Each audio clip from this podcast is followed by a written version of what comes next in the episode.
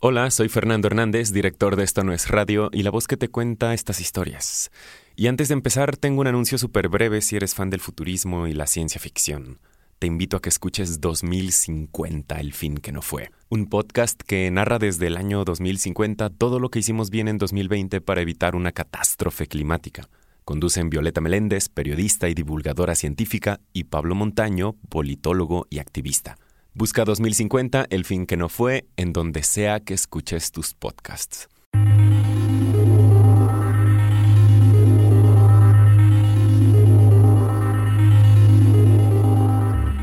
Bueno, pues la carretera costera de Michoacán es muy bonita porque del lado derecho vas viendo la playa y el mar abierto, espectacular, y del lado izquierdo ya tienes el cerro, ¿no? Y también es una zona donde poco se ha urbanizado, entonces prácticamente todas las playas son vírgenes. Todo 2011 quise ir, pero mi contacto me decía que no había condiciones eh, me habló tal vez el 5 de diciembre de 2011 y me dijo, es el momento de ir a la costa de Michoacán.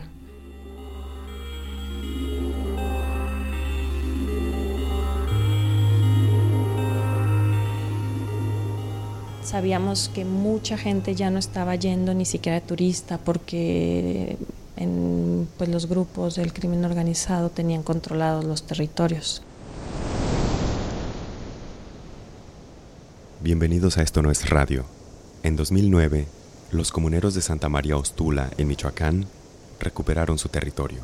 1.200 hectáreas les habían sido arrebatadas por pequeños propietarios, algunos de ellos ligados al narcotráfico. Desde entonces han resistido embates del crimen organizado, el Estado y empresas transnacionales que promueven la explotación minera y la privatización de las playas. Este episodio se titula El abuelo y el chamaco y lo cuenta la periodista independiente Alejandra Guillén. Este es el episodio 4 de la temporada 1, Familia.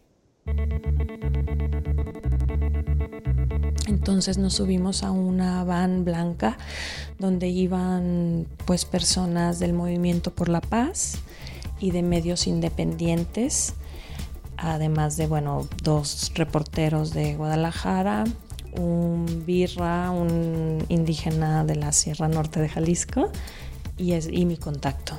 La Policía Federal nos iba escoltando y pasando un puente para entrar a Michoacán, se subió este señor que yo había conocido en, a principios del año, el Trompas. Yo no sabía su nombre porque en ese momento no podían dar el nombre, estaban perseguidos. Él era realmente el líder y el que encabezó toda la recuperación de la tierra y era el señor más respetado de la comunidad. O sea, él sale en medio de nada. Sí, o sea, él de pronto lo encontramos en la carretera. Y era. En algún cruz. Sí, era muy temprano. Se subió el trompas y le dije, hola, ¿cómo estás? Y ya pues ahí supe que se llamaba Trinidad nos empezó a contar que dos semanas atrás lo habían intentado matar porque pues ya estaba muy complicado el asunto de la agresión del crimen organizado hacia los comuneros que estaban encabezando la lucha. Y él había podido escapar, no lo habían logrado asesinar, entonces, digamos, la estrategia del narco era como ir asesinando a los, a los últimos que resguardaban el lugar. Y don Trino era el encargado del resguardo del lugar. Continuamos por la carretera costera, la camioneta van. Don Trino iba sentado junto a mí.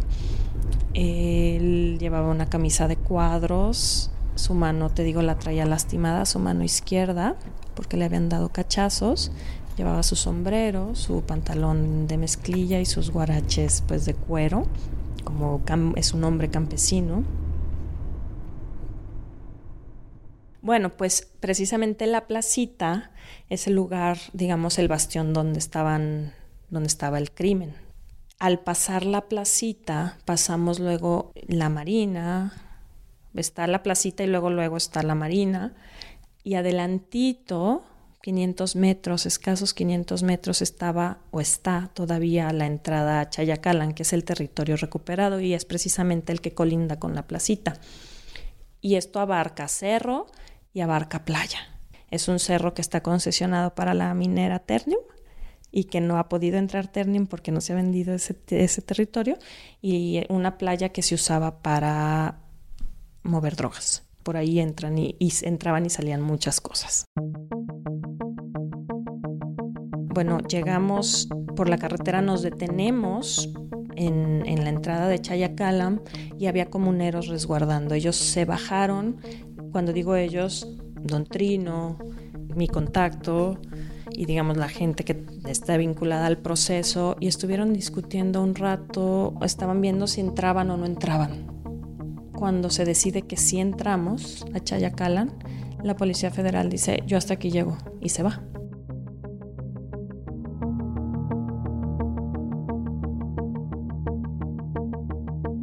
Don Trino traía una lista en su bolsa de pues traidores de la comunidad que habían sido comprados por el narco o que habían tratado de matarlo. Aparentemente eran comuneros que estaban también resguardando la comunidad, pero que seguramente les dieron un dinero, les llegaron a un precio y que intentaron matar a Don Trino. Entonces, bueno, un proceso de cooptación fuerte se estaba viviendo en la comunidad entonces él traía esa lista, pero como la asamblea iba a ser en la tarde, no nos fuimos directamente a la cabecera de Santa María Ostula, que está en el cerro y más adelante de Chayacalan. Él quería ver cómo estaba la tierra recuperada, que es Chayacalan, y la tierra que estaba bajo su resguardo. Y don Trino nos empezó a explicar, ¿no? Con sus brazos extendiéndose todo el territorio que les pertenece que les pertenecía a la comunidad de Ostula, ¿no? Y entonces señalaba desde la punta, desde donde se veía la costa, hacía toda la silueta así con su dedo del cerro y entonces pues nos delineaba todo el territorio que estaba bajo resguardo de, de, ellos, ¿no? Que era pues el cerro y la costa, pero era un poco esto de todo lo que ves es nuestro, ¿no? No es solo la playa. Pasamos ahí el día, nos ofrecieron huevos de tortuga. Nos echaron ahí unos albures de que ya las mujeres tomándose unos huevos de tortuga no querían irse ya nunca y bueno. Y después de eso yo quise irme a la playa a conocer el mar, ¿no? A ver cómo estaba. Y después me fui caminando por esa playa con dos niñas.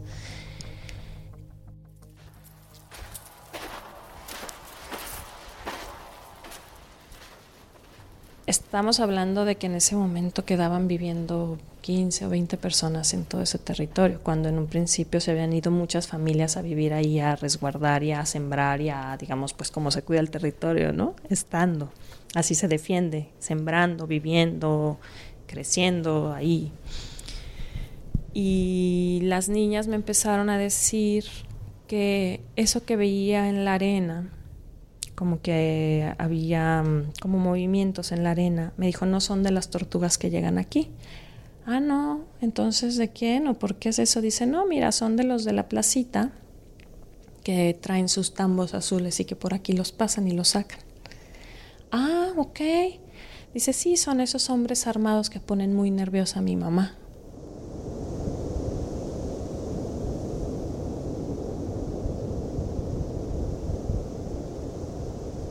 ¿Cómo que ponen muy nerviosa a tu mamá? Sí, de hecho, hoy en la mañana, antes de que ustedes llegaran, aquí estaban esos hombres armados. Cuando llegaron, se fueron y seguramente están escondidos allá en el cerro. Exactamente todo el cerro que me había señalado don Trino, que era de ellos, pues es el mismo cerro que me señalaron las niñas donde se escondían los sicarios. Entonces me empezaron a contar un poco de situaciones que me empezaron a dar algo de, digamos, se incrementó mi alerta y rápido este, los que ahí nos vimos dijimos, vámonos ya.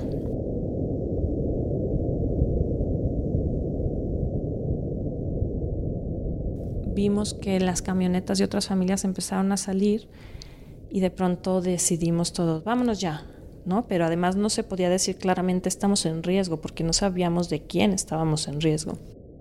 Una de las señoras alcanzó a gritarle, Trino, cuídese mucho. Y bueno, un detalle antes de que, de que nos subiéramos a la camioneta es que mm, se acercó a la Jamaica a darle semilla a uno de los integrantes de la caravana por la paz. Y me paré a tomarle una foto. Nos paramos a tomarle foto y otro chavo que estaba de una agencia, creo que de mm, Notimex, no recuerdo. Entonces le tomamos una foto él, este, con la Jamaica. Nos subimos a la camioneta y antes de llegar a la salida de Chayacalan, eh, o sea, digamos de que pudiéramos salir a la carretera, que te gusta 300 metros antes.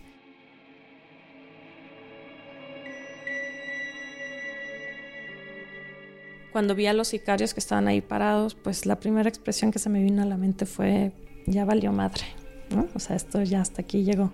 Tres por delante y uno, digamos, de lado, que pues nos, nos rodearon, nos tuvimos que parar, Pensé que nos iban a disparar y a matar a todos.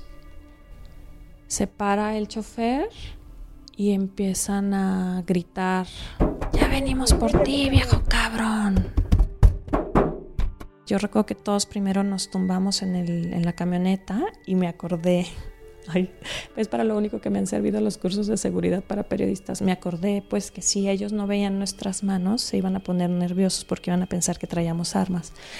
Entonces rápido yo me levanté y enseñé mis manos y eso fueron haciendo los demás para que vieran que no traíamos armas y que no se pusieran ellos más nerviosos, porque eran unos chamaquitos y uno un poco más grande.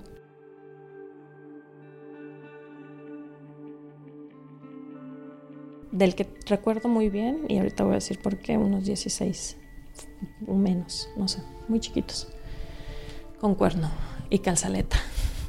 Quisieron abrir la puerta, se logran subir los, los tipos a la camioneta, a todos nos avientan, digamos, hasta atrás y que no volteáramos y a Don Trino sí le estaba, o sea, Don Trino pues le estaban, o sea, lo estaban apuntando, ¿no? Él no se pudo aventar, o sea, él le estaban apuntando y decía que si iban por él, pues que nos dejaran ir a los demás. Nos llevaron hacia la carretera, dimos vuelta hacia la derecha, no como regresando hacia la placita, sino como yendo hacia Lázaro Cárdenas eh, y bueno, yo no podía ver la carretera, sino que solo veía como las ventanas y hubo un punto en el que giramos hacia el cerro, hacia una brecha hacia la izquierda y empecé a ver pues como la maleza y todos los árboles empezaban a, a estamparse ¿no? en, la, en los vidrios y yo dije, uy, no, ya, o sea, nos van a matar aquí a todos.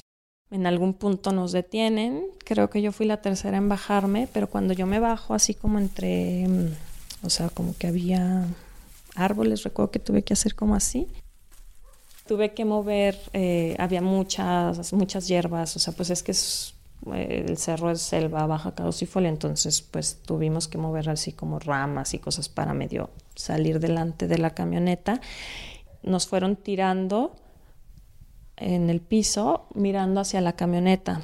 A Don Trino lo pusieron en nuestros pies y bueno, todo ese eh, rato lo estuvieron torturando y estuvieron, pues, pues pasaron muchas cosas, cantaron canciones del movimiento alterado, nos quitaron nuestros celulares.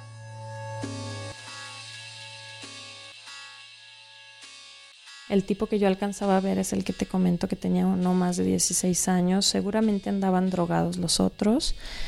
Eh, se escuchaban muy alterados, se emocionaron de ver que eh, por ahí había cigarros. Y el chico que nos estaba apuntando a nosotros con un cuerno que traía creo ropa camuflajeada, unas calzaletas, un cuerno y él a diferencia de los otros traía una mallita como que le permitía ver sus un poco su cara, sus rasgos de un bebé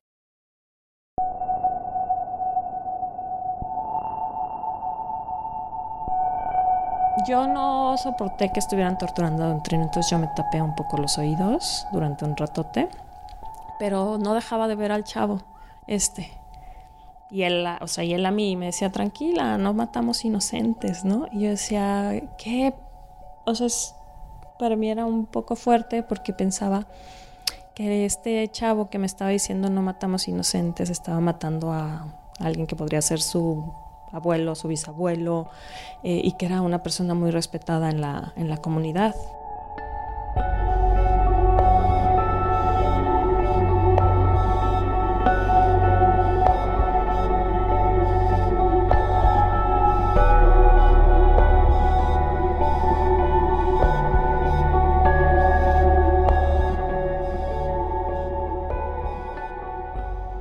estuvieron como discutiendo si nos dejaban ir o no. Este chico era el más tranquilo, los demás estaban muy alterados. Yo creo que nos dejaron ir porque ya no tenían balas para todos o porque dijeron que vamos a hacer con tantos cuerpos. Nos ordenan que nos subamos a la camioneta y que no volteemos para atrás. Obviamente, don Trino no. Y lo último, yo no me animé a voltear. Y lo último que recuerdo que le dijeron es, ya vas a vivir, viejo cabrón. Eh, levántate. Y entonces pues él ya estaba boqueando. Sea, eso sí, recuerdo que ya estaba así. Ah, ah. Nos subimos a la camioneta y nos ordenaron que nos fuéramos por Lázaro Cárdenas. Es decir, eh, tuvimos que pasar cuatro horas más para llegar a un lugar donde pudiéramos tener señal, porque esa zona no tiene señal. Además ya no teníamos teléfonos, nos quitaron nuestros teléfonos y nuestras grabadoras y todo. Y bueno, se quedó Don Trino ahí con ellos. Y en el camino, pues ya era de noche. O sea, ya a esa hora, o sea, no sé cuántas horas estuvimos ahí. Y fuimos avanzando y bueno, el, uno de ellos sí había escondido como un celular, pues porque son estas medidas de seguridad básicas para una brigada de ese tipo. Bueno, al menos esa este, tenía un celular de estos cacahuatitos de 500 pesos, pero que pudimos usar hasta, yo creo que Playa Azul fue donde agarramos señal. Y bueno, ya de ahí fue toda una historia para salir y llegamos a Lázaro Cárdenas y de ahí nos fuimos al DF y etcétera. Pero ya al día siguiente encontraron el cuerpo de Don Trino en otro lugar, pues torturado y, asesinado, que, que ya pues, supongo le dieron el tiro de gracia, no sé si ahí o Nunca, nunca he sabido exactamente a qué distancia está el lugar donde encontraron el cuerpo, nunca he ido, eh, ni he investigado dónde está.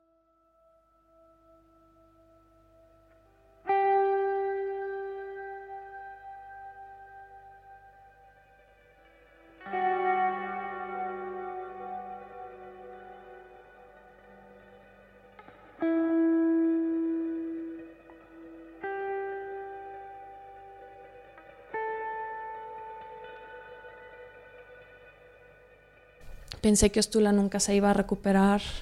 Obviamente no pude regresar durante muchos años. Busqué a los, a los que estaban desplazados porque había más de 100 familias desplazadas. O sea, muchísima gente tuvo que salir para que no la mataran. Y cuando logré contactar a algunos, resulta que uno de ellos era nieto de Don Trino, las coincidencias.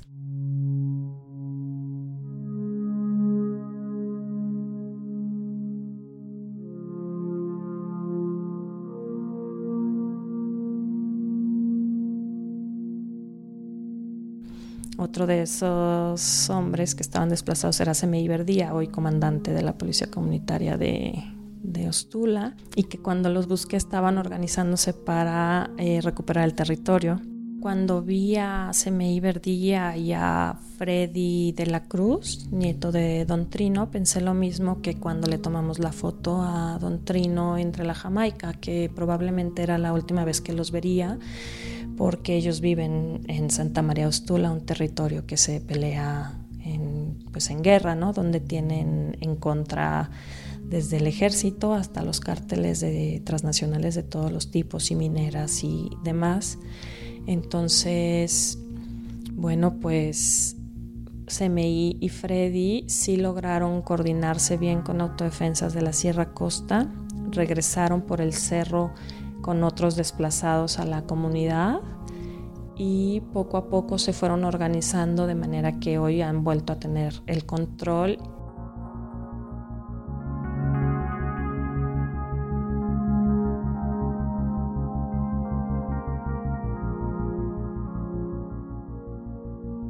También me dieron una gran lección de lo que es la, la, memoria de las comunidades indígenas, porque en una entrevista que le hicieron a CMI, recuerdo que le dijeron, bueno, ahorita pudieron recuperar el territorio otra vez, reorganizar a la policía comunitaria, pero tuvieron una derrota, ¿no? En estos últimos años, toda la gente que les mataron y les desaparecieron y, le, y dijo, ¿cuál derrota? Si nosotros tenemos 500 años resistiendo.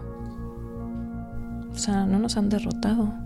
Nunca perdimos el control del territorio y defender el territorio y resistir 500 años, pues hay una conciencia de que mucha gente ha muerto y va a seguir muriendo, ¿no? Y ellos mismos saben.